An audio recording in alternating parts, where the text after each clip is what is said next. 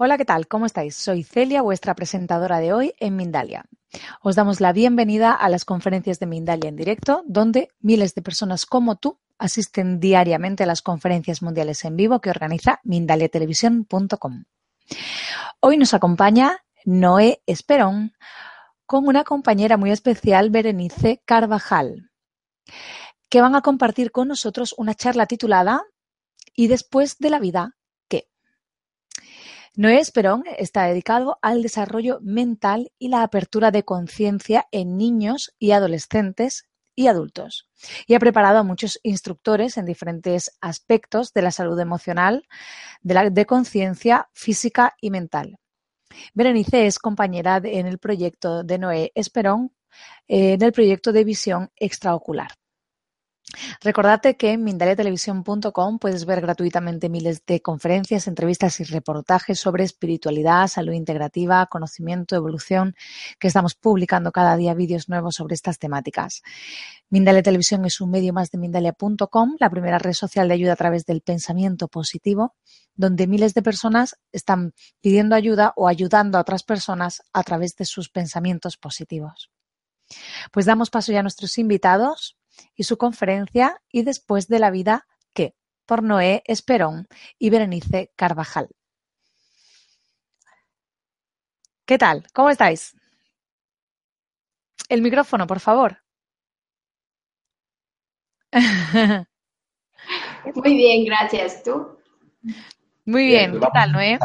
Eh, gracias por la invitación, la oportunidad de darnos tiempo para hablar de esos temas que nos apasionan, sobre todo porque nuestro conocimiento no proviene de lo que hemos leído, sino de lo que hemos experimentado. Así que tal vez este, verán, como en todas nuestras prácticas y cursos que damos, solamente resultados de nuestra práctica y que si es práctica y tiene resultados, pues es evidencia 100% confiable. Les recuerdo solamente un momento a los espectadores que, por favor, si quieren preguntar, pueden hacerlo a lo largo de toda la charla poniendo al principio la palabra pregunta en mayúscula, seguido del país desde el cual nos estáis viendo y seguido de la pregunta que queráis que les hagamos y se las pasaré de vuestra parte. Ok, muchísimas gracias. Pues bienvenidos, sí. Eh, y después de la muerte, ¿qué? Bueno, Noé, este, según tus experiencias, después de, la, después de la vida, una vez que ya pasamos por la muerte, ¿qué pasa? Pues eh, normalmente todos pensamos que ahí se termina porque no hay ninguna noticia de que alguien haya regresado para decir lo que sucedió, pero eh, nosotros con nuestra práctica que es, pues no exactamente diaria, pero sí muy frecuente, podemos decir que la vida continúa Hemos visto que las personas, las almas, vamos a llamarle ahora porque ya no son personas, siguen con un proceso evolutivo que eh, eh, lo, hemos seguido muy de cerca con cientos de personas y a veces con miles, porque a veces lo hemos hecho grupalmente, y hay una continuidad de la vida. No puedo decir que se murió el cuerpo material y hasta ahí se murió todo.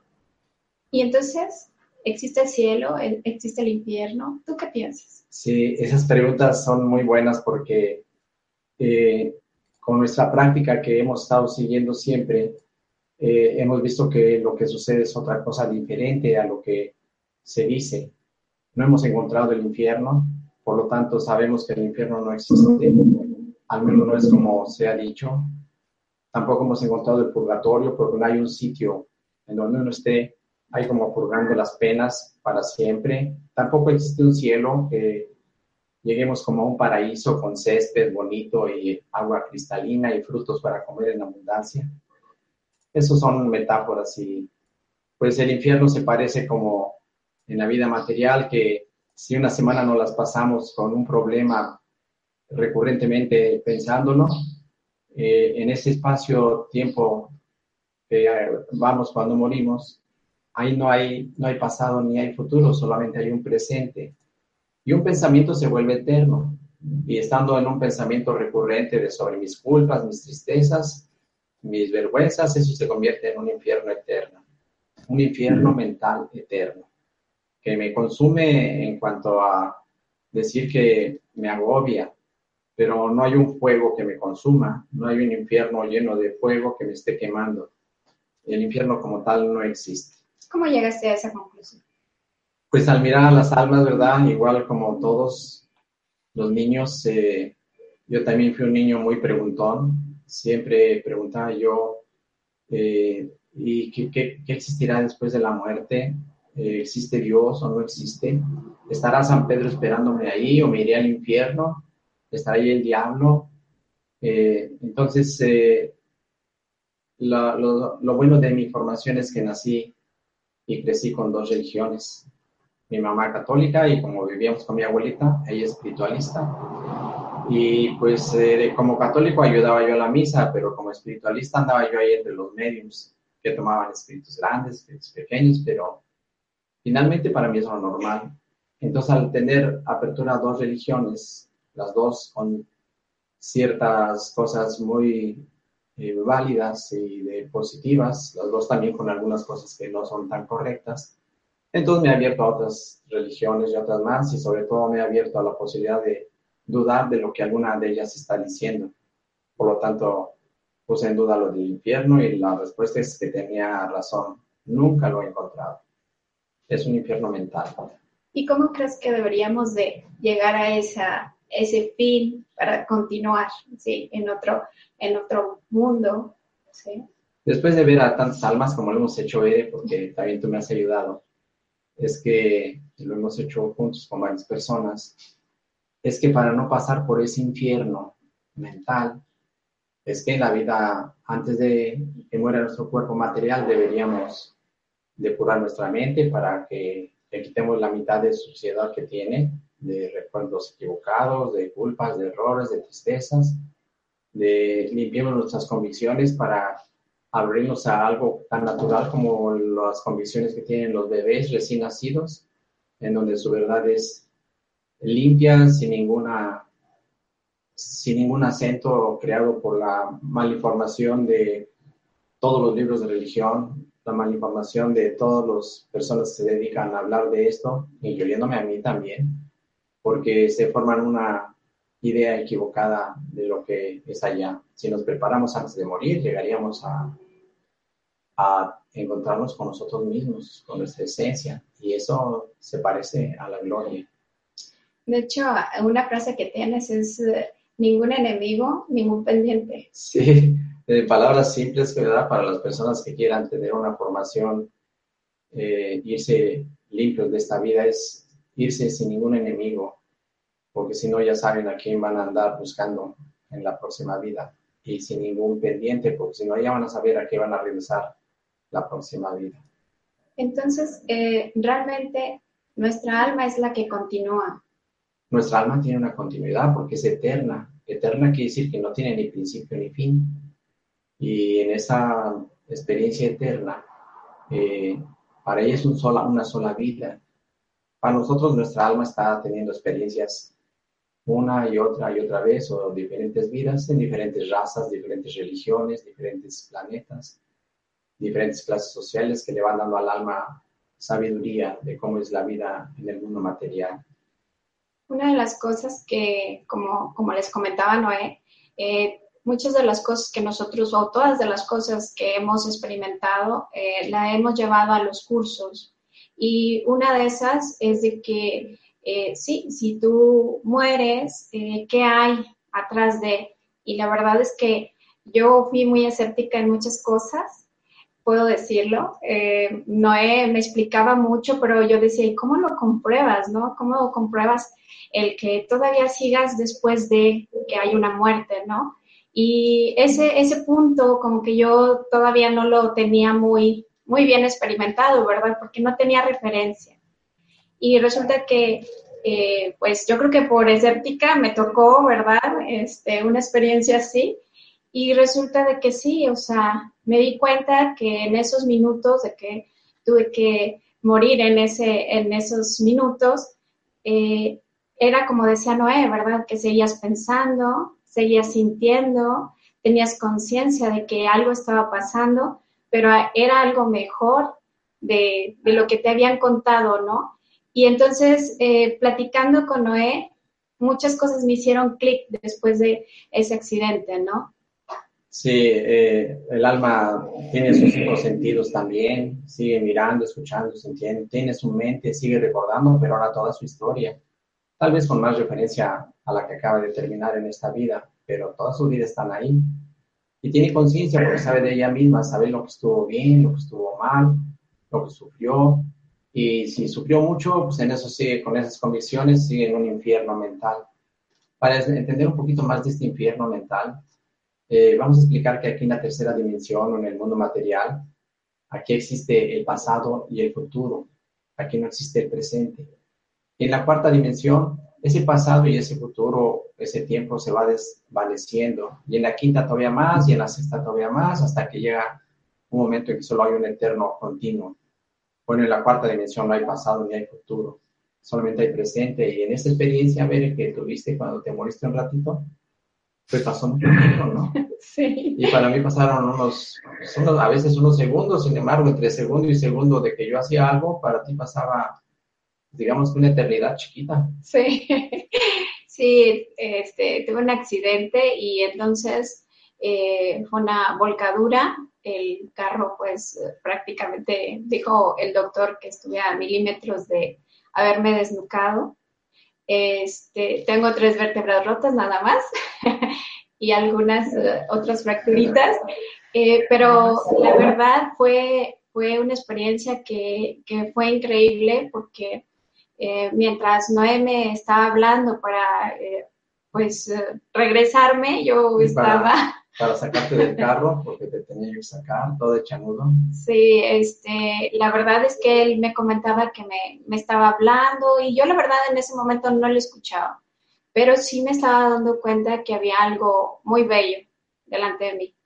Y fue muy curioso porque eh, sí, en ese momento estaba consciente de que algo había pasado, que primero me dolía todo y después ya no me dolía nada ¿Y qué era eso bello que estaba enfrente de ti? Era como una luz, pero así yo creo que es lo que más se asemeja, ¿no? A una luz, pero era una luz que me que irradiaba hacia mí y cuando volteé a ver, según yo, mi cuerpo, no, no vi más que otra luz y sentí algo muy bello. Era como algo que lo describe no muy bien, pero algo que se le acerca, era una paz muy bella. Y entonces eh, lo estaba disfrutando hasta que oí muy lejos a Noé que dijo, Vere. Y la verdad es que yo quería seguir disfrutándolo y eh, yo sentí que había pasado mucho tiempo cuando él me volvió a decir, Vere, y ahí como que reaccioné porque la verdad lo, lo que pensé fue, ¿me está hablando el Noé vivo o el Noé muerto?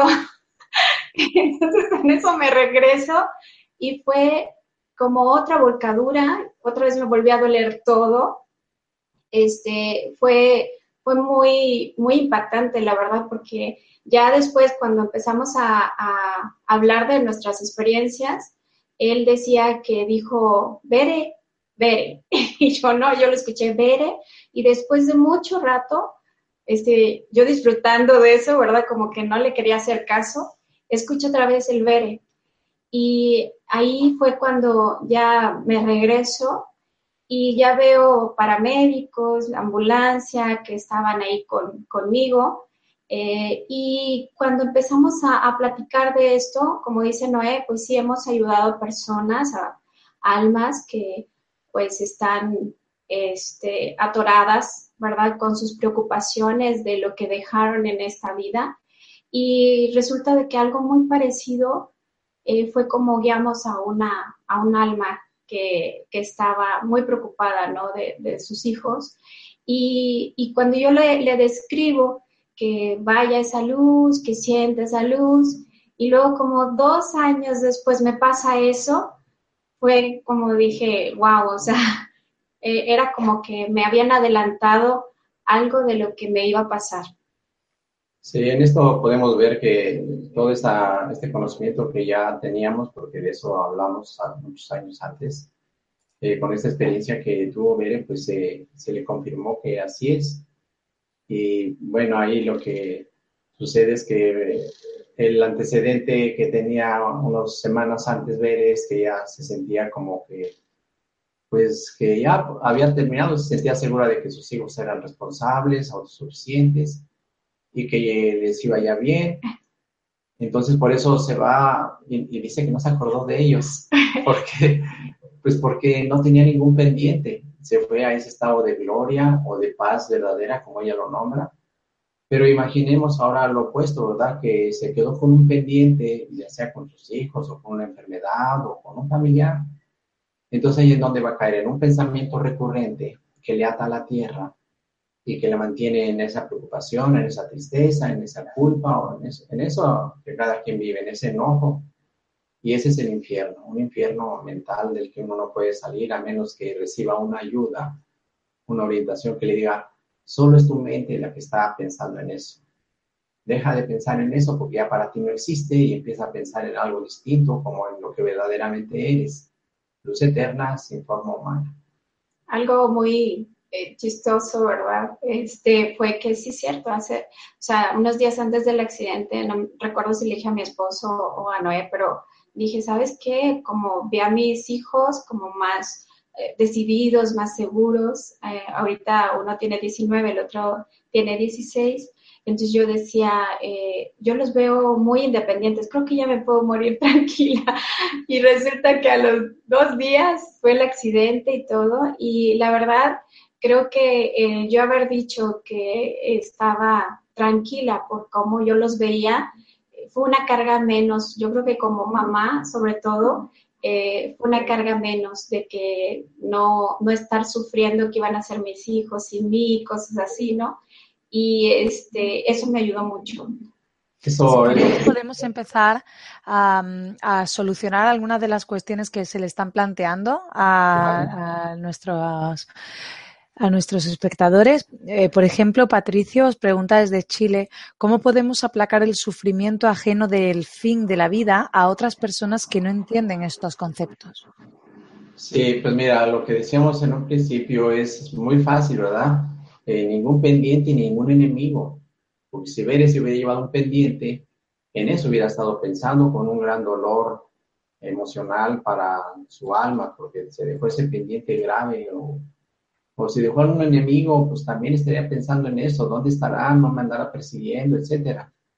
Esos son los pensamientos que tienen todas las almas allá. Allá no hay cuerpo, no hay materia, no hay células, no hay boca, no hay lengua, no hablamos, no hay ojos, no hay ropa, no hay algodón para hacer lino. Solamente hay una luz sin forma humana. Entonces las personas que llegan y se dan cuenta de que son luz sin forma humana y que su luz no es otra más que la misma luz que todo lo crea, que nunca estuvieron ni lejos ni fuera de Dios, entonces se entran en un estado de gozo o de paz profunda, como dice Bere, otros dirán de amor infinito, otros dirán de conciencia total, otros lo dirán de sabiduría eterna, otros de fortaleza eh, inagotable, y cada quien lo va a decir de una manera diferente. Todo eso podríamos decir que es Dios.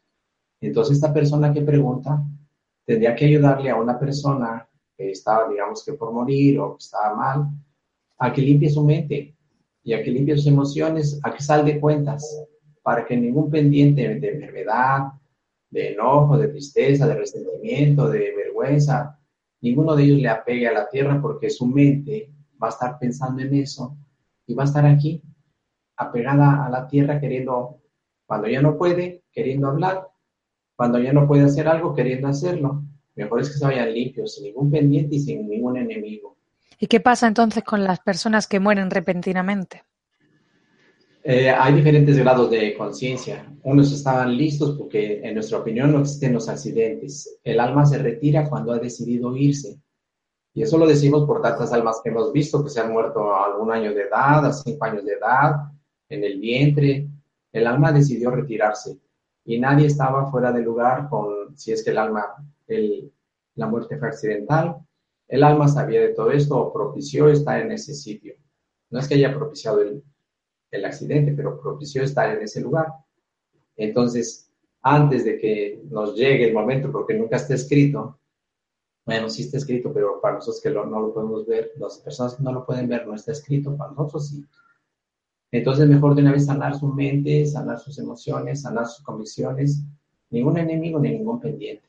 Entonces la persona será así como viene a un estado de luz sin ningún pendiente, solamente percibiendo el gozo que le rodea y el gozo en ella misma que pues ya lo único que ves hacia adelante y no más para atrás. Es difícil incluso, por ejemplo, esa pregunta, ¿por qué? Porque no quiere decir que si yo en ese momento me vi algo muy bello, ¿verdad?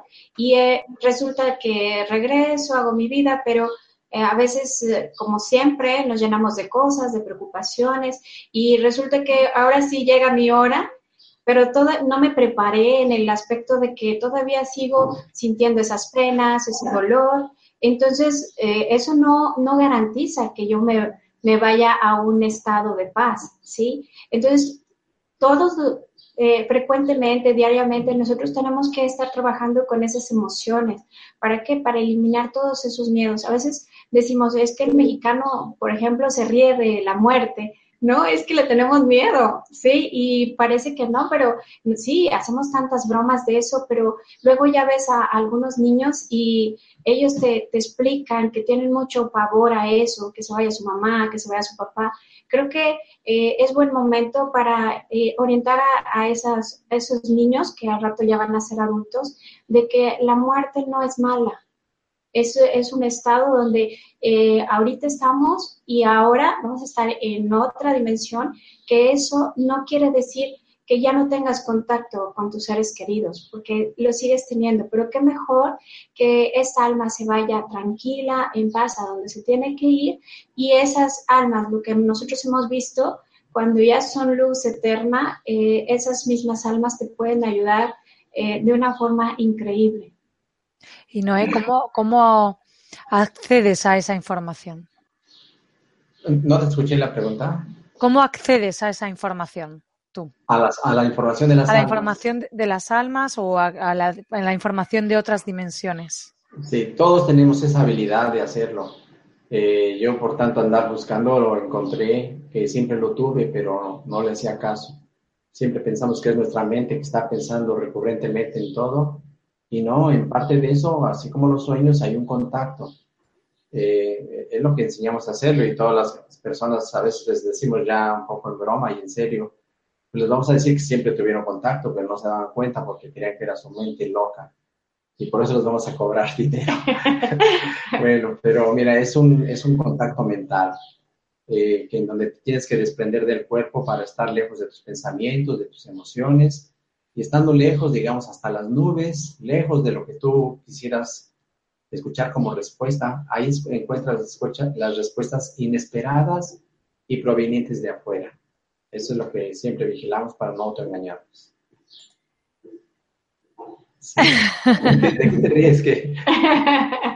Inesperadas y provenientes de afuera, ¿qué significa? Sí, que mira, eh, eh, todos tenemos nuestra, llegan a nuestra mente imágenes que no sabemos de dónde provinieron, no eran de nuestra mente. Y sobre todo cuando tenemos esa expectativa de hablar con una alma, lo que yo espero es que lo que vea sea inesperado. No importa que vea, lo que vea sea inesperado. Y lo que me diga o lo que perciba yo debe venir de afuera, de lejos de mi mente. Si viene de adentro de mi mente, yo lo imaginé, pero si viene como de afuera, la impresión, la percepción es real. A eso me refiero. Sí, que no lo genere tu mente, sino que te llegue solamente. Entonces, cuando te llega ese pensamiento que tú no, la verdad no estabas pensando en él, es cuando le das validez. Y entonces lo interpretas y, es, y ahí te llega tanta información que la verdad, aunque no hayas conocido a la persona, eh, alguien que está preguntando por ella dice, oye, sí, así era. Para eso es estar en un estado de paz y por eso normalmente estos contactos se llevan a cabo en los sueños. Cuando estás en paz de tu cuerpo, con tu mente en paz, y es fácil que a tu mente llegue una percepción que no es tuya ni era esperada. O sea, vino de afuera y venía inesperada. ¿Hay más preguntas? Sí, muchas.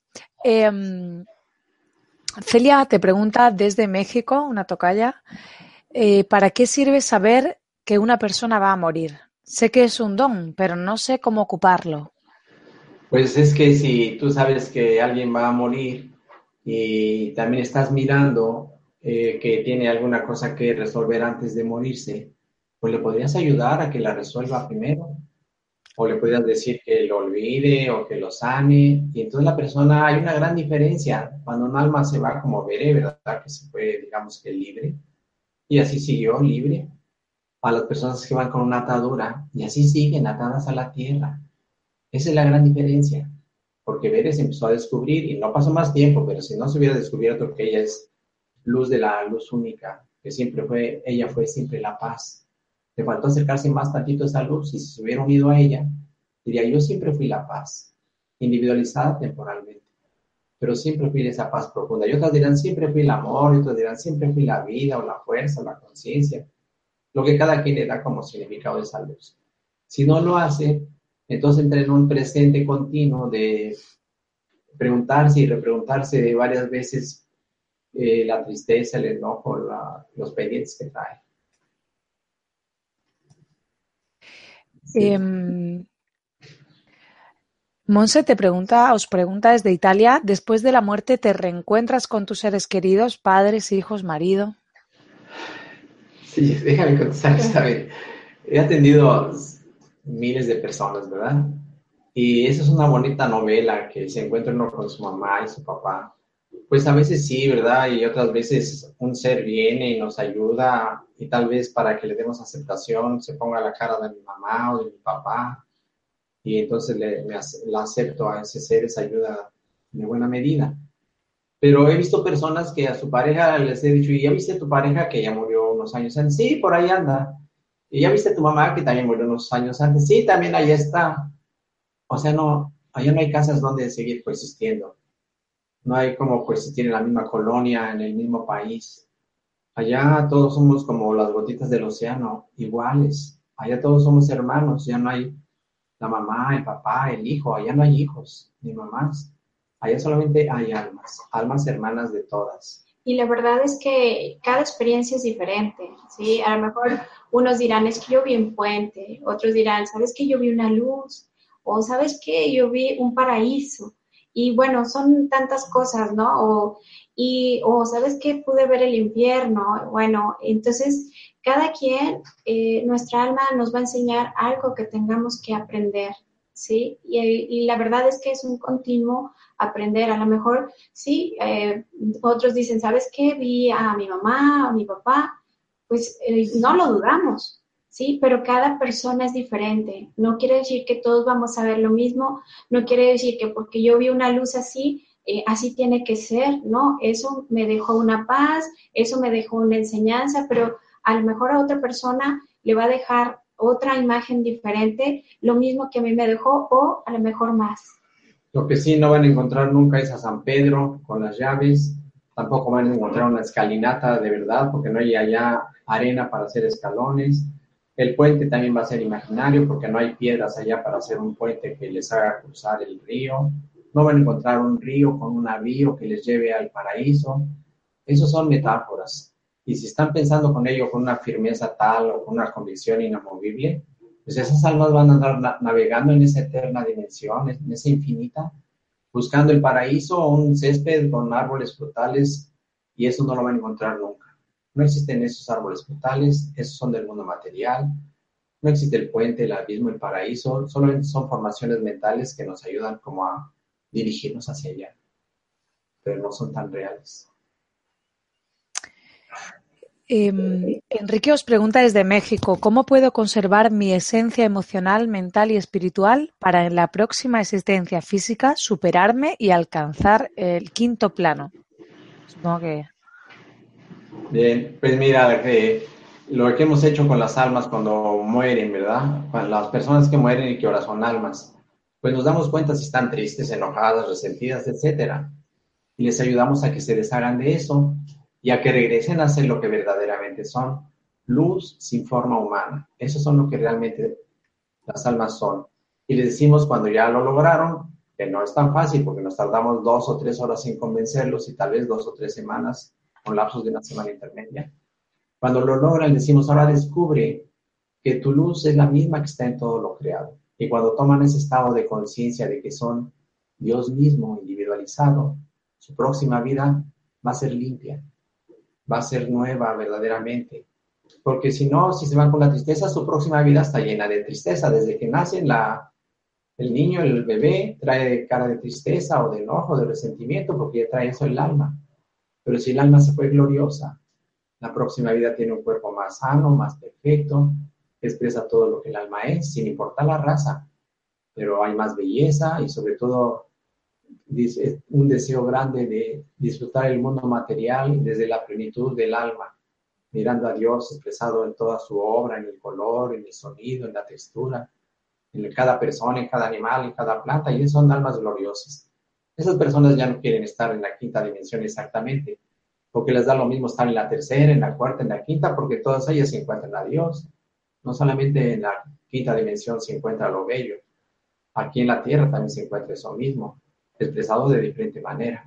Entonces, eh, para poder llegar a ese estado de conciencia, lo único que tenemos que volver a hacer es recordar nuestro origen, divino y eterno, y tenerlo tan firmemente conceptualizado que ninguna tristeza, ningún enojo, ningún resentimiento puede ser superior que esa comisión de estar hermanados con todo y con todo. Es ver la armonía en todo, eh, el estar eh, aquí disfrutando lo que tienes y lo que no tienes es ver a, enfrente y las personas que tienes, pues ver a un hermano en ellas. es estar en armonía con todo y con todos. Entonces, cuando te llega un problema, una preocupación, pues a lo mejor sí la resientes en ese momento, pero luego le das la vuelta y dices, bueno, pero esto me dejó esto positivo y esto, esto me enseñó esta grandeza. Entonces, eh, no te enganchas tanto en el sufrimiento, en el dolor, en la preocupación, sino que siempre vas a encontrar algo que te está enseñando esa situación. Entonces, cuando tú empiezas a, ver así, de esa manera, eh, las situaciones que enfrentas, pues obviamente eh, ya, ya no estás enganchado con ese dolor, esa tristeza, que si en ese momento se corta tu vida, pues obviamente vas a continuarla, ¿no? Sí. ¿Hay alguna otra pregunta? Sí, claro. Tenemos muchas para vosotros. Eh, José os pregunta desde Estados Unidos cómo se da el proceso de reencarnación. Es decir, ¿es verdad que nosotros desde ese plano superior planeamos nuestra siguiente vida? Sí, eh, esto se puede entender fácilmente. Aunque el alma es eterna, ¿verdad? De todas maneras, un día estaba más vacía de lo que está hoy. Vacía de conocimiento, de experiencias, de sensaciones ¿Por qué? Porque el alma tiene que bajar hasta la tercera dimensión para llenarse de conocimientos. Entonces tendríamos que imaginarse un alma vacía de todo, pues tiene que venir a la tierra para conocer, porque en la cuarta dimensión, donde no hay tiempo, donde no hay todo lo denso del mundo material, no se aprende nada. Se aprende aquí en la tierra, que es un mundo dual. Dual es que todo tiene su opuesto, alegría, tristeza, abundancia, escasez, dolor, gozo, enfermedad, salud, todo tiene su dual. Y es un mundo también de sensaciones. Todo es sentir. Y esas sensaciones nos dejan experiencias. Entonces el alma en una sola vida no aprende todo. Y se va con un pendiente. Y regresa a la próxima vida a llenar ese pendiente. Y así cada vida va llenando pendientes nuevos que le van surgiendo y que le van llenando de sabiduría, de conocimiento ancestral, de sentimientos superiores, hasta que en, un día, vamos a decirlo así, en una vida, logra sanarse totalmente, a, llenarse totalmente de conocimiento y siendo un alma sabia, liberada de tener que aprender a través de sensaciones de sufrimiento y dolor, ya nomás continúa su vida de la cuarta dimensión hacia arriba y después de la quinta hacia arriba y así la, involución o regresar otra vez a ser uno con el todo. Eh, Rosa os pregunta desde España, ¿cómo saber si nos acompañan? si nos acompaña, ¿quiénes? Supongo que, tus seres queridos, o tus ángeles, o ah, si estás acompañada. Sí, siempre estamos acompañados. Pero imagínate que yo estoy enfermo y a los lados de mis casas hay, hay doctores y nunca les llamo. Pues me voy a morir. Y ahí estaban. Y seguramente están ahí diciendo, nosotros curamos y ahí tienen un letrero afuera de su casa, pero yo nunca les llamé.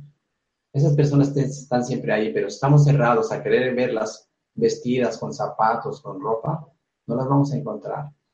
Tienen que abrirse su mente a una percepción eh, una percepción, vamos a llamarle primera o esencial, en donde podrían percibir esas almas. Esa comunicación todos la tenemos, nada más que en algún momento nos dijeron que eso no, son nada más personas especiales y cosas así. No, eh, en realidad todo lo tenemos. Eh, al momento en que eh, te quedas un rato callado, tranquilo, meditando, orando, ¿no?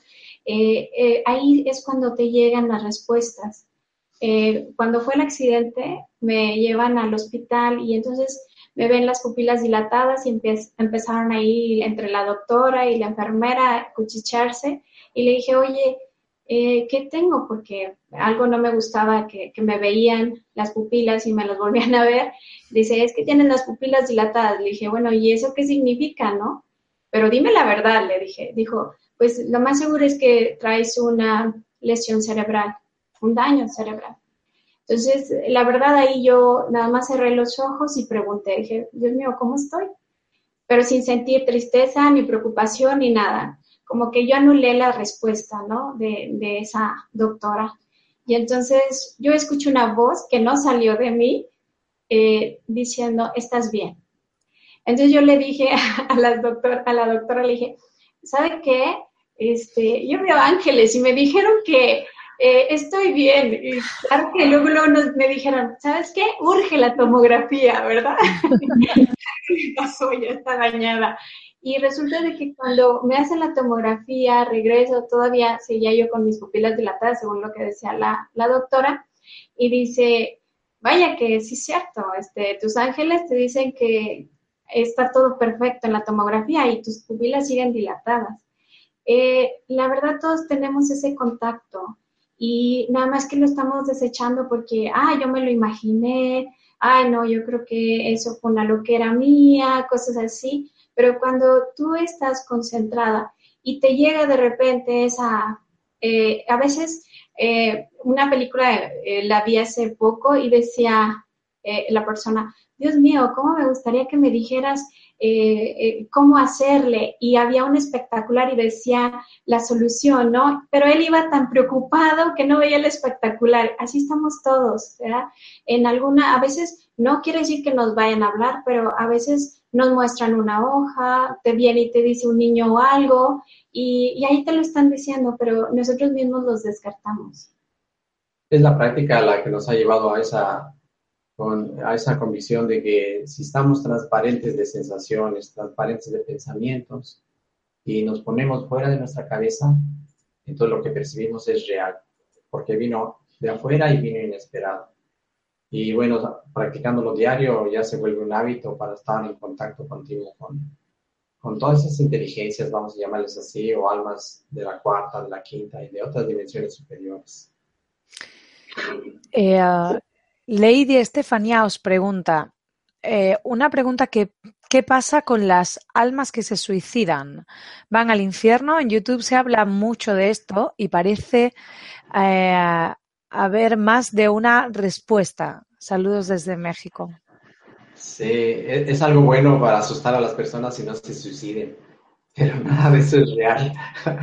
No, mira, las personas que se suicidan sí las vemos y traen en su cabeza, en su mente, porque no hay cabeza, en su mente, traen esos recuerdos de, culpa, porque saben que atentaron contra la vida y, la vida en toda la creación es lo más valioso que hay, porque de nada existiría, de nada serviría si no está, si la vida no está. Entonces el alma que a el alma no se le engaña sabe que atentó contra la vida. Que de todas maneras sigue viva la persona o el alma más bien, pero eh, no hay un infierno. Sí, mentalmente están en un pensamiento recurrente, decir por qué decirle así a la vida si es difícil, por qué decirle a la vida que sí, si estoy enfermo, si mira cómo me fracasaron, me dañaron, etc. Y además tengo razón en haberme suicidado, pero sé que no debo ir en contra de la vida y ese pensamiento recurrente se vuelve un infierno. Para salir de ahí es decirles, mira, has tenido mil vidas, todavía te faltan otras mil adelante, ya deja de pensar eso y mejor tomar convicciones nuevas acerca de por qué la vida sí es importante, vuelve a nacer en la tierra y ponte a prueba para que ante cualquier agresividad, ante cualquier circunstancia negativa, tú digas sí a la vida. Entonces en ese momento serás un alma más grande porque ahora vas en pro de la vida, de ti misma, porque el alma es la vida misma también. El vigilante os pregunta desde México cuál es la diferencia de alma y espíritu. Es lo mismo, pero imagínate que aquí yo soy el entrevistado, en la tienda soy el cliente y en la calle soy el vecino. Tenemos diferentes roles, pero para tener una respuesta un poquito más concreta, el espíritu es nuestra presencia en la cuarta dimensión, el alma es nuestra presencia en el mundo material o tercera dimensión, esas palabras usamos nosotros, si quieren las podemos invertir. Y podríamos llamar al ser nuestra presencia en la quinta dimensión, y nuestra esencia, nuestra presencia en la sexta dimensión. Y así podríamos ir, ¿verdad? Somos seres multidimensionales, estamos presentes en todas las dimensiones simultáneamente, aunque no lo sabemos. Y el descubrirlo nos vuelve plenos, sin, sin miedo a morir y sin miedo a vivir. Y el que no lo sabe tiene miedo a las dos cosas, a vivir y a morir. De hecho, el alma es eh, el yo siento, ¿no? Y pues eh, nosotros sentimos pues tristeza, alegría, gozo y felicidad, todo eso, pero cuando nosotros empezamos a ser más conscientes y resulta de que vivimos más en el gozo, se vuelve un espíritu más fuerte. Entonces ya es uno, entonces ya ahí ya no hay una distinción entre espíritu y alma. Eso es porque cuando el alma termina, cuando el alma se vuelve gloriosa, gozosa, ahora es el espíritu emprendedor, decidido, inquebrantable, creativo, invencible, todo eso. Mientras el alma sea sufrida, pues está de sufrimiento en sufrimiento. Y vamos a llamar que nuestro espíritu fuerte, emprendedor, ahora es débil, fracasado, eh, incapaz de salir adelante. Es lo mismo, el alma es el yo siento, como dice Bere, y el espíritu es el yo puedo. Priscila os pregunta desde México. Tengo un amigo de la familia que acaba de morir apuñalado. Tenía 25 años y era un amor de persona. En este caso de muerte tan violenta, ¿cómo se ayuda al alma y a la familia? Siempre hacemos lo mismo con todas las almas, no importa por qué murieron ni la edad. Puede ser que en el vientre el, feto pues dejó de vivir. Hacemos lo mismo siempre. Le preguntamos al alma eh, cómo está, etcétera, ¿verdad? Y con lenguaje de imágenes vamos mirando cómo está. Y le quitamos, si está triste, le ayudamos a que se deshaga de esa tristeza. Si está con una culpa, pues de eso. Si trae un resentimiento, un deseo de venganza, también se lo quitamos. Y les hacemos ver que hay una ley de causa y efecto. Todo lo que en una vida vivimos, seguramente en la otra vamos a tratar de compensarlo. Si venimos de guerras, si matamos a gente, pues ahora nos matarán y en el alma sufriremos el que nos maten y que cortaron con todos nuestros planes para ir ahora en pro de la vida y decir no a la guerra, no al asesinato, porque lo viví en el alma profundamente. Entonces el alma tiene que venir otra vez ahora a ir en pro de la vida y no en contra de que ni mato ni me mata. Um, Zoraya os pregunta, hola, siete seres queridos se me han ido en menos de dos años. El último fue mi esposo hace dos semanas. ¿Por qué tan seguidos? Me pregunto. Pues... Realmente no es casualidad. O sea, como comentaba antes Noé, ¿verdad?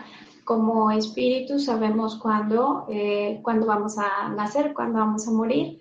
Eh, aquí el detalle es eh, que se haya ido y se haya ido pues bien, en armonía, sin ningún pendiente, sin ningún enemigo, como dice Noé. No tanto es de que la, periodicidad, ¿no? De que fue uno, fue otro.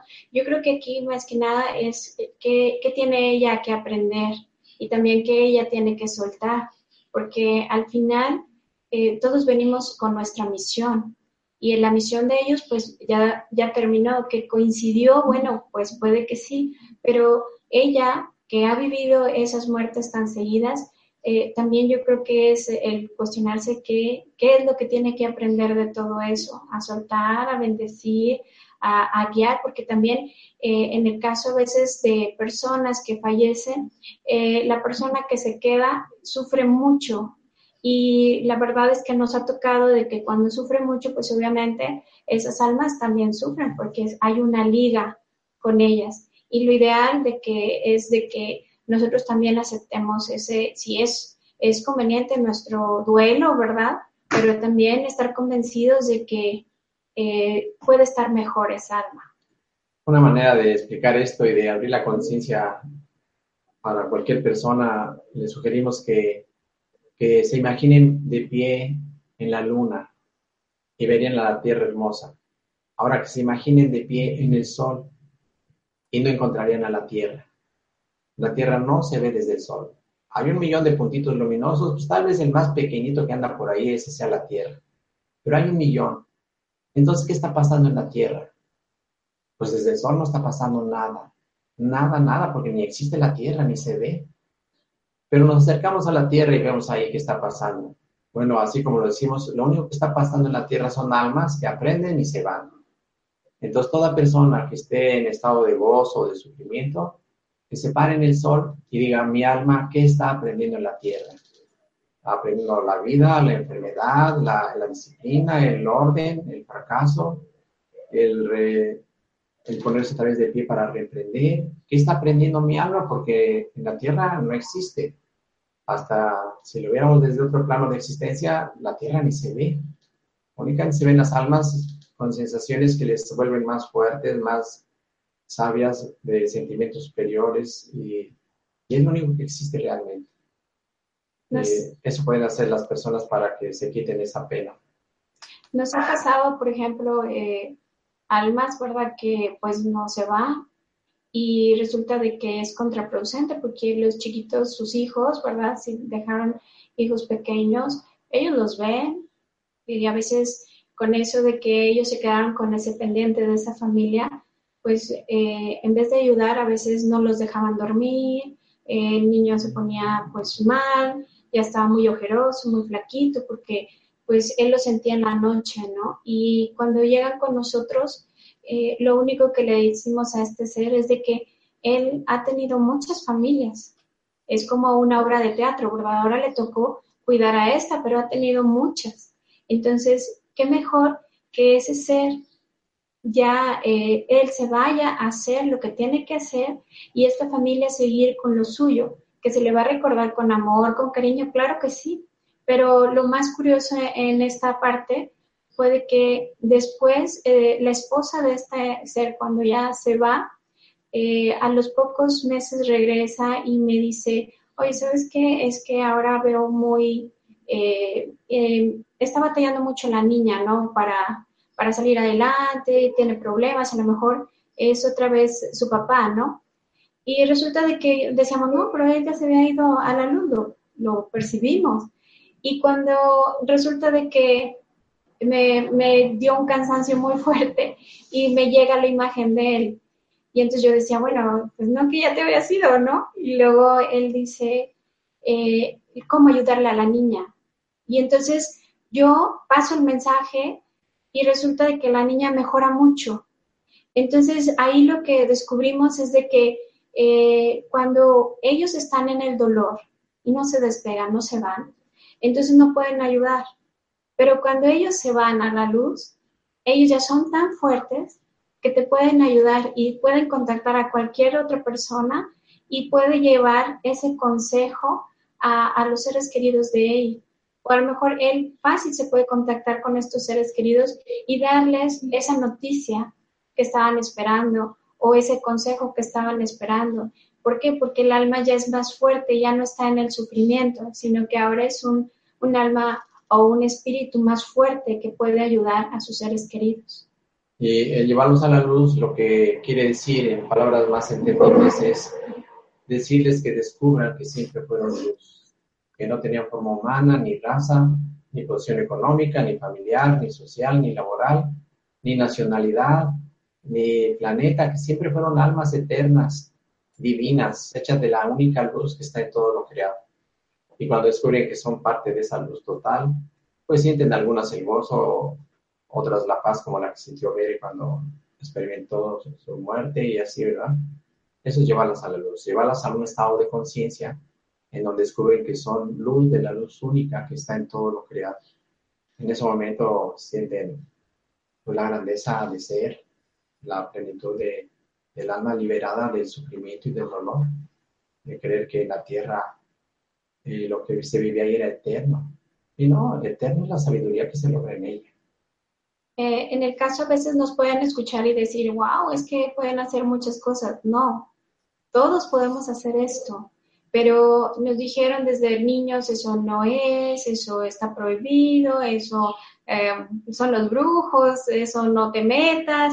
Entonces nos crearon tantos paradigmas que sí, llegamos a bloquear todo eso y resulta que es tan tan sencillo porque ahí lo tienen, de hecho nos han llegado tantos niños con eh, esas formas de ver tan naturales, pero al final luego la gente se asusta y dice, no, que eso no vea, no, hay que guiarlo. ¿Por qué? Porque de ahí mucho de lo que nosotros damos en el curso es de lo que hemos aprendido con esos eh, contactos, con esas experiencias, que si lo, lo aplicamos en un niño y le damos una guía buena, entonces el niño no tiene por qué tener miedo y quitarse de que ellos pueden tener todavía más capacidades. Y es tan natural y tan sencillo el ver a otras almas como lo hacen los niños que no han leído ningún libro y tienen contacto con las almas diario. Y no han tenido ninguna religión y diario contactan con todas las almas, las bajas y las altas. Entonces, así es de natural. Hay que ser como niños para, desde esas capacidades ilimitadas que tenemos, tener ese contacto, deshacernos de todos los libros que hemos leído porque nomás nos van a desviar, nos van a poner ahí que hay una escalinata, un río, un puente, un abismo, o un infierno, o San Pedro con las llaves, que él decidirá si abre o no la puerta o no la abre, eh, un demonio que tampoco es real, no existe. Eh, entonces los niños no traen ninguna, no han leído ningún libro y diario ven almas. Es lo que hacemos nosotros, ser como los niños, tan natural y tan sencillo, tan cotidiano como que los niños lo hacen también a cada momento, no nada más ocasionalmente. Seguimos con Noé Esperón y con Berenice Carvajal eh, hablando sobre qué hay después de la vida. Em, y a mí eh, me gustaría recordaros eh, que Mindalia es una ONG sin ánimo de lucro que tiene como uno de sus objetivos ayudar a difundir el conocimiento humano e impulsar la solidaridad planetaria por todos los medios. Me gustaría recordaros que debajo de la, de la, del, del vídeo, en la descripción escrita, podéis encontrar cómo colaborar con nosotros como voluntarios, cómo colaborar haciendo una donación a la ONG o suscribiros a nuestro canal de YouTube para recibir vídeos tan interesantes como este.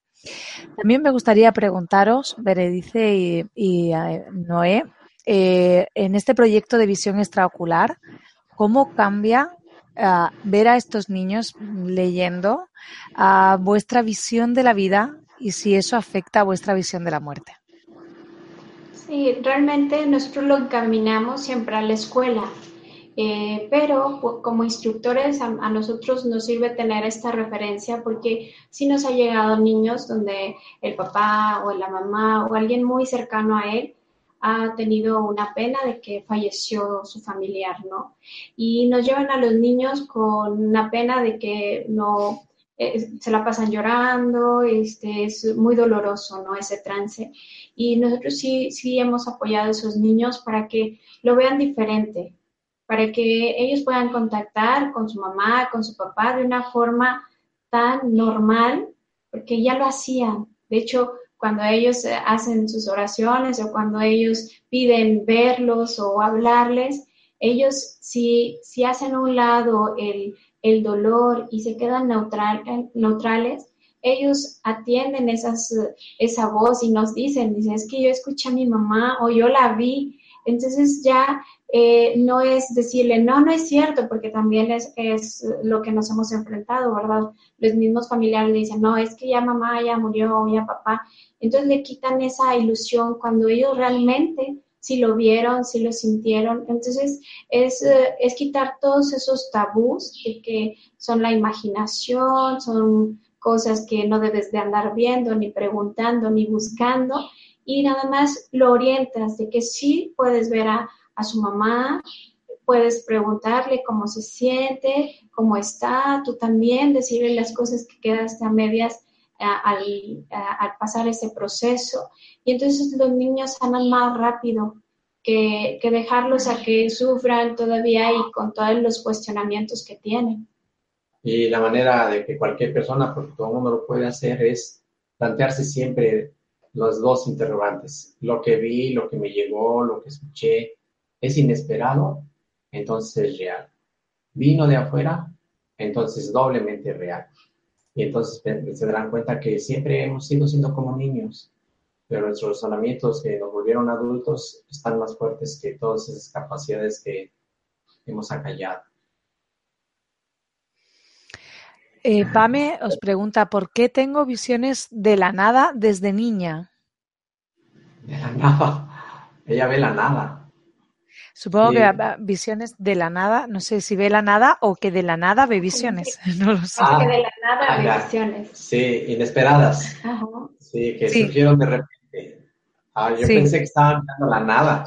También teníamos una respuesta para eso. Pero sí, las visiones inesperadas o que llegan sin que uno se lo propuso, es porque ahí están, ¿verdad? Habría que ver eso que vi, eso que surgió de la nada, surgió afuera porque si surgió adentro de su mente, es su mente pensante. Pero si surgió afuera, entonces es real. Y ella tiene que empezar a ver qué se deriva de todo eso, preguntándose afuera y seguir recibiendo más respuestas inesperadas. Francisco os pregunta desde Estados Unidos, he visto seres transparentes con una luz blanca en el pecho, pero también he visto seres con colores dorados luminosos. ¿Puede haber diferentes dimensiones que se puedan encontrar? Es que todo depende de cómo los personifica él, porque nuestra mente siempre le va a dar una forma, forma de luz o color de luz, que para él tiene un significado. Entonces nosotros lo que hacemos es decir las cualidades, por ejemplo, si para mí dorado es fortaleza, voy a decir, vi un ser fuerte. Si para mí azul es inteligencia, yo diría, vi un ser que es muy inteligente. En vez de decir, vi un ser con luz azul y vi un ser con luz dorado. Porque nuestra mente le pone, dice, si esa esencia, si esa fuerza, si esa energía, si ese ente, si ese ser se volviera persona, ¿cómo sería? Y ya me lo dibuja según toda mi historia de personalidades que he conocido. Entonces es mejor que nunca diga la imagen y sí diga la palabra que califica a esa imagen. O incluso cuando él siente, si siente paz, por ejemplo, si está ese ser luminoso que describe él y siente paz, bueno, a lo mejor es algo que a él le genera paz o fortalece y también, entonces esos seres para él los identificaría según también cómo sientan, no nada más es una imagen, o sea, son, a veces te llega una sensación, sí, una imagen, a veces también palabras o como voz, y, y entonces nosotros tenemos que interpretar básicamente. También vamos a caer aquí en, echar por tierra otro tabú. Esos seres no tienen nombre. Entonces, eh, como los humanos hemos tenido mil vidas, ¿qué nombre nos vamos a poner? Entonces, eh, el querer ponerles un nombre es pues querer limitar nuestro conocimiento. Con los seres que contactamos Bere y yo, y que son muchos, ninguno tiene nombre. Eso los vuelve grandes. Si se ponen un nombre, ya los vuelve pequeños. También a las personas que contactan, ¿verdad? Y habría que decirles los, las siguientes precauciones. Si lo que esos seres les dicen daña a alguien o algo, es un ser menor. Que ni caso le hagan. Si lo que ese ser les dice algo así como tú eres el escogido, que tampoco le hagan caso. No hay escogidos. Si tú eres el privilegiado que nació en la tierra para acabar con esa raza que está echando a perder la civilización, que no vuelvan a hacerle caso a ese ser, porque es un ser menor que se murió con odio hacia esa raza y encontró quien lo oiga y tal vez le ayude a tomar venganza. Entonces no hay privilegiados, no hay escogidos, nadie está en misión especial. Todos estamos en la misma misión, con el mismo propósito. Entonces, eh, es otra guía para que no, ni que tengan nombre, ni que tampoco les digan, tú eres el escogido o el privilegiado o el más querido de todos mis hijos, porque en ese momento les quitan la voluntad y ahora van a hacer ciegamente lo que sus seres quieran, hasta ir en contra de algo o de alguien. Sí, o sea, estos seres son amigos de todos, como quien dice, fraternos con todo. Entonces, los seres eh, altos o, este, realmente no andan buscando enemigos, entonces van a ir en pro de todo.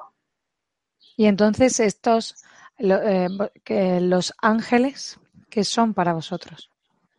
Por eso lo que te hemos mencionado, nunca hemos mencionado ningún nombre. Con los seres que contactamos, ninguno tiene nombre Son la vida, son el amor, son la fuerza, son la inteligencia, la sabiduría, son todo. Entonces, no, pues ese nombre se lo asignamos nosotros. De hecho, a veces este, nosotros podemos decir ángeles a seres que son muy luminosos, ¿no? Y te dejan una guía y todo, pero eh, si ya empiezas a, a, tener un contacto mayor y quieres saber quién es, eh, hay seres, por ejemplo, si les llamamos ángeles, podríamos decir que es la menor escala, pero no quiere decir que sea poco, es demasiado. Y de ahí para arriba hay otros seres muy grandes, que la verdad que para ellos no es eh, yo soy mejor que, que, alguien, sino que están cooperando para, para ayudarnos y guiarnos a todos. Y también cabría echar por tierra otra de los tabús, no tienen alas. Allá no hay materia, no hay células para hacer boca, manos, no hay plumas para hacer alas. Eh, son luz que, claro, cuando una persona de la antigüedad los ve flotando y los ve personificados, inmediatamente le pone alas como una ave para que no se caiga. Lo personificó. Entonces no tienen alas. Y claro que si alguna persona dice yo lo sigo viendo con alas, está bien, pues lo está personificando y sabe que está mirando un ser superior porque tiene alas, digámoslo así. Lo están identificando, básicamente. Pilar os pregunta, mi hija murió sola. Ella estaba preparada. Mi pregunta es, ¿se fue triste? Es que hay almas que saben cuándo se van a ir. Eh, están diciendo, bueno, este, fue muy agradable estar con ustedes y todos creen que ya se va a dormir, no, ya se va a ir del planeta. Y se estaba despidiendo. Y en realidad, este, y todos creyeron que estaba diciendo buenas noches. Entonces las almas en cierto momentito sabemos que ya nos vamos a ir. Hay un lapso de no tiempo antes de morirnos, de no tiempo hasta en los accidentes. Hay un lapso en que no está el accidente, en que por un segundo se abrió un momentito de eternidad en donde ya estamos en el alma. Tal vez hasta impidiéndonos experimentar el sufrimiento del accidente. Y eh, pues todas las almas saben el día que se desean retirar porque ya en la tierra ya aprendieron lo que tenían que aprender y están esperando una nueva oportunidad de aprender algo. También cabría decir aquí que las almas nos reunimos por semejantes. Si yo soy un alma borrachita, ¿verdad? Pues voy a nacer en esa familia de borrachitos. No es el ADN lo que me hace que yo sea un alma borracha o una persona borracha. Es la historia que trae el alma. Eh, pues en este momento acentuado con el ADN que es elegí. También a veces nacemos por antagonismo, un alma que nace, no soy borrachito, alma borrachita y voy a nacer con esa familia para demostrarme que no voy a caer. Y no me parezco a mis hermanos, ni en mi raza, ni en mis ojos, ni en mi manera de hablar, ni de pensar, porque soy opuesta a todos ellos. Sí, es cuando dicen que es el adoptado, es el recogido, porque es diferente a los demás, pero es que él viene con otra misión. Y esta sensación que tiene que ver con la pregunta que nos, nos han hecho de mm, el sentimiento de culpa que te da cuando alguien eh, muere solo. Sí, eh, es que nadie muere fuera de tiempo. Eh, eso tenía que pasar primero para que la persona que se queda viva experimente algo, aprenda algo. Segundo, también para que la persona que se fue, pues no sé si se le facilite el trabajo, también aprenda algo porque hay quien muere consciente y hay quien muere inconsciente también. Entonces, eh, no hay que preocuparse tanto, mírenlo todo desde el sol y vean que no existe la tierra, que no existe la humanidad, solamente hay almas que están aprendiendo algo.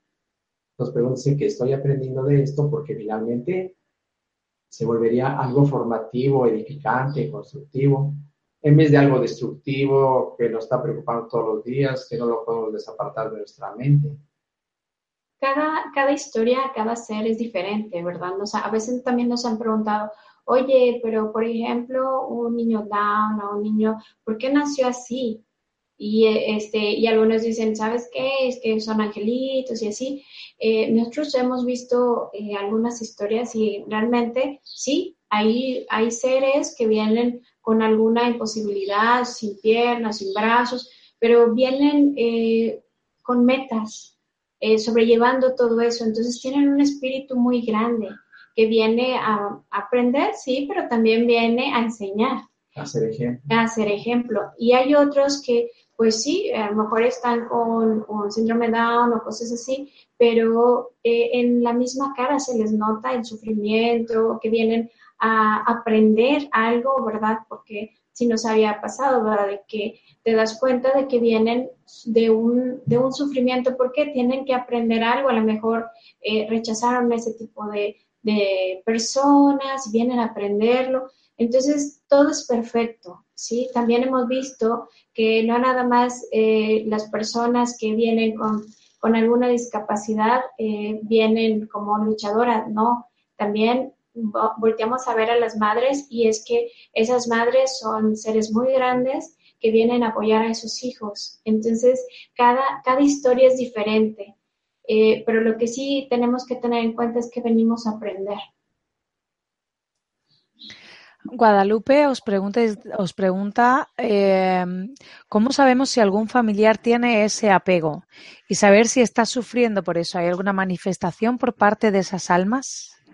A veces en sueños, digamos que hay dos tipos de sueños. Cuando sueñas a alguien y sabes que ya falleció, es un contacto.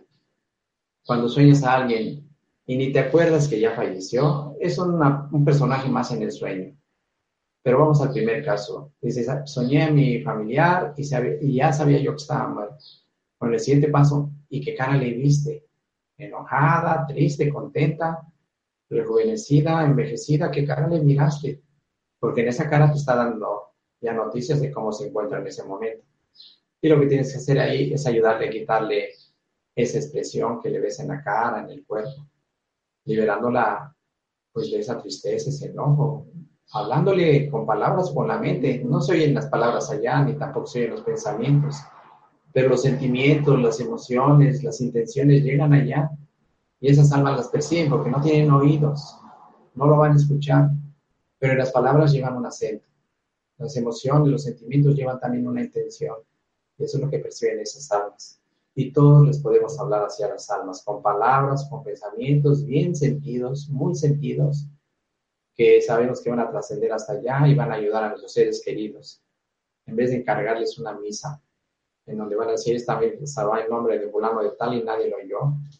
Y mejor nos dedicamos una hora a sanar la relación eh, problemática que tuvimos y agradecer por todo lo que aprendimos juntos y eso tiene más efecto. Marisela os pregunta, ¿qué pasa con las personas que se han provocado abortos? Pues como decía Bere, cada uno es diferente. Cada uno está aprendiendo algo ahí. Algunas lo van a aprender inmediatamente, otras dentro de un año, otras cuando ya no pueden tener más hijos, porque finalmente todo es ley de causa y efecto y toda causa tendrá un efecto y ese efecto será causa de un efecto nuevo en una cadena eterna. Y cada quien está viviendo su propia ley de causa y efecto. Si quiere cambiar su vida, tiene que cambiar las causas y los efectos serán otros. Lo ideal pues es ir en pro de la vida, ¿verdad? Pero eh, también hay personas que tienen que aprender por medio de los abortos, de los suicidios, de las muertes. Eh, hay una persona muy sabia dijo que el que esté libre de culpa que tire la primera piedra, ¿no? Y es que la verdad es que tenemos que aprender y cómo aprendemos, pues eh, cometiendo errores. Marina os pregunta desde Texas, ¿es posible que el espíritu salga de una persona que aún vive? He tenido sueños, pero me siento despierta y dormida. No sé si me explico. Sí, como decíamos, somos seres multidimensionales. Estamos en la tercera dimensión, en la cuarta, en la quinta, en la sexta. Y, hay quien ya puede eh, mirarse en la cuarta dimensión y vivir algo ahí, mirarse en la quinta y también decir, acá también estoy. Como si tuviéramos una mente en forma de una cebolla y sabernos situar en la mente de la cuarta dimensión, en la mente de la quinta, en la mente de la sexta. Eh, eso parece como salirse del fuego. Jessie, eh, os pregunta desde Venezuela, ¿cómo sé qué estado de conciencia tengo? Bueno, es que ahí sí es, es un poquito difícil, pero no es posible saber. Yo creo que está más encaminado de qué, qué tanto aceptas, ¿no? Lo que tienes enfrente. Si tú aceptas, eh, no, te, no te asemella el hecho de que eh, una persona eh, se comporte de cierta manera, más sin embargo la entiendes, entonces tú ya tienes una conciencia mayor. ¿Por qué? Porque no te estás enojando por esa situación. Eh, pero si todavía te afecta el mundo y sus condiciones y aparte no haces nada para cambiar un poco esas situaciones, entonces pues traes una conciencia un poquito más abajo. Pero también hemos visto personas que aparentemente traen una conciencia menor, pero llega un chispazo en ellos, una, una situación que hace un revés y vaya que brincan esa situación y cambian ese estado de conciencia y entonces empiezan a ver la vida de una manera tan agradecida, bendiciendo, apoyando, ayudando a los demás. Entonces van creciendo. Estamos siguiendo una evolución. Todos los seres estamos evolucionando y la manera de evolucionar es abriendo más y más nuestra conciencia es la conciencia la que evoluciona, la conciencia es eterna. Entonces vamos a poner un extremo. En el más bajo vamos a poner a los inconscientes y en el más alto a los conscientes. El inconsciente dice yo y todos mis enemigos. Mi enemigo el animal fulano, mi enemigo el tiempo, mi enemiga la lluvia, mi enemigo el calor, el frío, mi enemigo Dios, mi enemiga la vida. Y el que está consciente, ese siente hermanado con todo, mi hermano el viento, mi, hermanado con el agua, con la tierra, hermanado con el tiempo, con la distancia, con los animales, con las personas, con Dios. Esa es la diferencia. Si ella todavía está mirando a algún enemigo en la tierra, entonces su estado de conciencia eh, debe crecer más, hasta que no encuentre ningún enemigo, ni a Dios entre sus enemigos, ni el tiempo, ni la distancia, ni la lluvia, ni ninguna persona, ni ningún animal, ni ninguna situación. Eh, Carlos os pregunta desde España, ¿pueden hacer una pequeña explicación de cómo saber qué eras en tu vida anterior? ¿Qué eras? Ah, ok. Pues seguramente algo de lo que está haciendo ahora, si es que no lo terminó, pues otra vez viene a, hacer otro intento, ¿verdad? Y o también podría ser algo que si en una guerra matamos, ahora venimos a estar perdiendo seres queridos para aprender lo que sintieron las almas cuando les matamos a sus familiares. Entonces, como hacer un examen de conciencia, ¿qué es lo que me duele en esta vida? ¿Qué me está pasando? Y seguramente lo opuesto es lo que está queriendo compensar o convivir. Pero cada persona es diferente, tenemos que verlo a él personalmente para saber. Mara os pregunta desde Colombia, ¿qué significa morir en una avalancha y quedar sepultado en el lodo? Sentirse que quedé convertido en un fósil. Uy, bueno, pues en nuestra vida sí le pasó, ¿verdad? Y ese recuerdo pues está ahí. Todos tenemos recuerdos de miedo a caer, miedo a ahogarnos, y sin antecedentes en esta vida, miedo a la oscuridad, miedo a la guerra, miedo a que me asalten, miedo a que me secuestren, y no fue en esta vida porque hay niños que atendemos que tienen sus recuerdos y no hay antecedentes. Es una historia de una vida anterior. Hay que sanarla, porque si no, esa historia ya se acabó, esa obra de teatro ya terminó y estamos en otra obra de teatro viviendo la anterior. Vamos a hacer una mala obra de teatro en esta vida. De hecho, eh, eso nos afecta mucho porque eh, si, por ejemplo, en otra vida tuvimos mucho miedo a fracasar y realmente fracasamos, venimos a esta vida y todo nos da miedo. Nos da miedo emprender porque qué tal si fracaso, me da miedo a dar el primer paso porque qué tal si no puedo. Entonces nos tenemos que ir quitando todos esos miedos, todos esos, eh, esos sentimientos que nos hacen titubear y que lo que venimos a hacer en, en esta vida pues se nos está coartando, ¿no? Porque eh, ese miedo sigue latente, entonces tenemos que trabajarlo. Entonces vamos a decir que para el alma no hay ni vida ni muerte, nada más hay vida.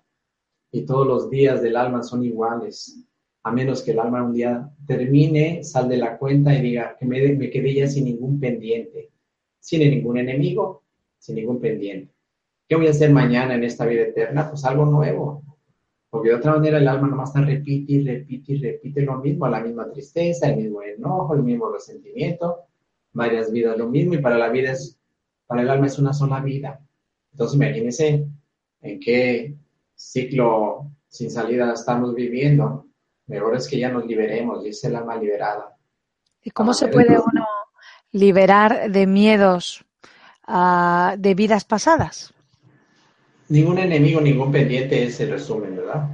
Pero pues, una manera es con alguna metodología, podría ser la nuestra que es muy buena, limpiar de, de esos miedos, de esos enojos, de esos resentimientos, de esas culpas, de esas vergüenzas, mirando que todo fue formativo, todo nos hizo crecer. Necesitábamos experimentarlo para conocerlo, porque si no lo experimentamos, de nada sirve. De ahí que nosotros somos muy dados a que en vez de andar conociendo, investigando, mejor lo experimentamos. Somos más prácticos que teóricos. Porque en la teoría, imagínate, lees 10 libros de dieta si no llevas a cabo ninguna. Mejor sigue una, a ver sigue otra, a ver sigue otra más, y verás que sabes más que lo que te dicen todos los libros. Eso es lo que tienen que ser las almas, experimentarlo y enseguida liberarse de eso. Ya lo conocí, ya lo viví, ya lo sentí y me dejó formación. Ahora soy más grande, más sabio, más eh, compasivo con quienes están sufriendo todo esto mismo no saben cómo salir de ahí. Eh, Belén os pregunta desde España, entonces, eh, ¿los seres queridos no nos pueden ayudar una vez que son almas? ¿Se desinteresan de nosotros? Son dos momentos. Si el alma todavía está pegada a la tierra, está más para que le ayudemos para que, para que nos ayude. Si el alma ya se desapegó, si ya regresó a ser conscientemente la luz que siempre fue eterna y divina, está para ayudar a un millón de personas simultáneamente, aunque no sean sus familiares. Eh, Tatiana nos pregunta, eh, ¿significa que cuando yo hago ese viaje estoy viviendo en otra re realidad? Estoy viviendo en otra realidad similar a esta? pero ¿por qué he podido tener contacto con dos familiares que han fallecido? Ah, vale. Creo que esta pregunta viene de muy, muy atrás. Sí, es eso, que está viviendo en dos realidades, dos planos de existencia diferentes. Sí. En cada plano de existencia la vida se expresa de una manera distinta.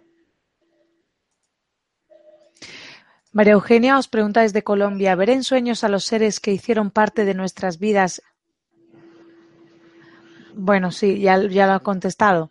Dice, ver en sueño a los seres que hicieron parte de nuestras vidas y que ya no están, tiene algún significado. Me pasa constantemente con mis abuelos, mis sobrinos, siempre los veo feliz. Entonces, ¿qué le están diciendo? Nosotros estamos felices. ¿Tú qué estás esperando para hacerlo? Guadalupe os pregunta desde México. Quisiera eh, poner, ponerme en contacto con el señor Noé. Eh, eh, si queréis dar eh, vuestro contacto o cómo pueden contactar, porque ya han preguntado varias personas. Sí, les voy a dar mi correo electrónico, noé-esperón arroba yahoo.com.mx. Um, pues ya desde Galicia os pregunta ¿qué pensáis del libro Un curso de milagros?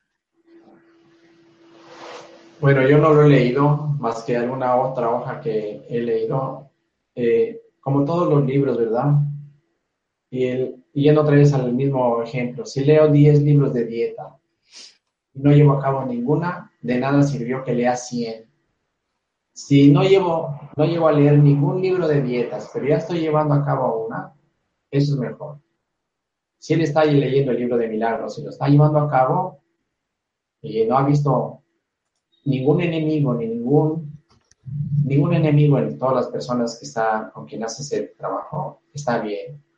Si ese libro le está llevando a ver enemigos, a separarlo de, de personas, entonces no está muy bien. Entonces, todos los libros podrían tener dos intenciones la de unirnos con todo y con todos o la de separarnos con todo y con todo. Si él está logrando la unión, entonces que siga en ese camino. Si le está separando de otros, pues yo creo que lo tiene que cerrar. Guadalupe, ya como última pregunta, os pregunta desde México, ¿cómo trabajo el desapego para no crear esos infiernos?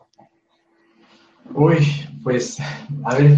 Sí, es que la verdad, eh, bueno, a mí lo que me ha servido es de que eh, al momento de que tuve mi accidente, yo dije, eh, mis hijos, mi esposo, ¿verdad? Pues obviamente, pues los quiero mucho, pero este, yo estoy consciente de que ellos también tienen que hacer su vida y no realmente mm, la van a hacer conforme yo piense. A lo mejor yo pienso, por ejemplo, cuál es el éxito y para mí, pues no sé, que estudien una carrera, que les vaya muy bien, pero al final a lo mejor pueden alcanzar todo eso y si no son felices, entonces yo ya me desapegué mucho de eso. O sea, yo, por ejemplo, soy feliz con lo que ellos son felices. Yo los motivo a tener metas y a luchar por ellas, pero a lo mejor sus metas no se van a, parecer a las mías. Entonces yo también ahí tengo que desapegarme a pensar que lo que yo digo o hago es bien para todos.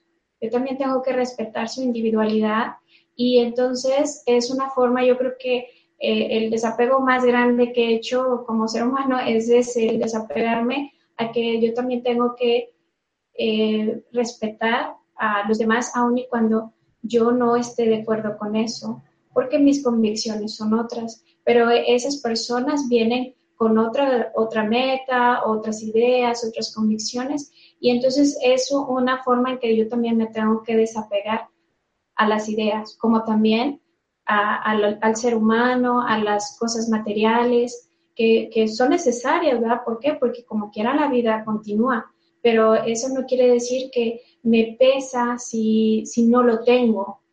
Cuando ya me está pesando algo, entonces quiere decir que hay un apego muy grande. Y yo también tengo que aprender a, a no tomar tanta, tanta aprensión eh, en ese aspecto y dejarlo ir. Entonces, eh, es empezar con cosas muy mínimas que si, por ejemplo, eh, tu anillo de compromiso, que lo querías mucho, ¿verdad? Se te pierde, que no hagas un caos por eso, ¿verdad? O sea, bueno, algo tengo que aprender, algo así, pero si todavía te pesa eso, es que en lo material tienes que empezar también a soltar. Nos hemos apegado a ideas, a personas, también nos hemos apegado a objetos, a lugares, y a animales también. Y así como dice Bere, si nos doliera perderlo, ese es un apego. ¿Qué tenemos que hacer? Dejarlo ir, no dejarlo ir, no es vete, no, no. Dejar, decirlo de esta manera. Eh, si no lo tuviera, no me dolería nada. Voy a hacer lo posible porque a esta persona tampoco le duela si no me tiene a mí. De eso no quiere que no vamos a vivir juntos significa que vamos a poder crecer en la dirección que cada quien tiene. Y entonces dejamos libertad de expresión de las personas. Aunque podamos dar um, pláticas, eh, comentarios que ayuden a las personas a tomar una, una dirección que les hace falta que les aclaremos sus pensamientos.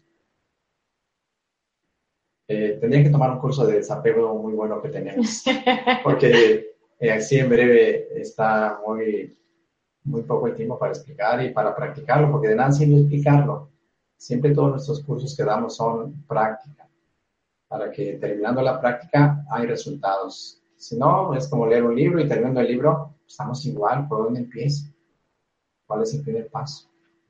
La práctica es lo mejor. Cuando nos muéramos, lo único que va a contar son los hechos. ¿Lo hiciste o no lo hiciste? Va a ser la, la pregunta.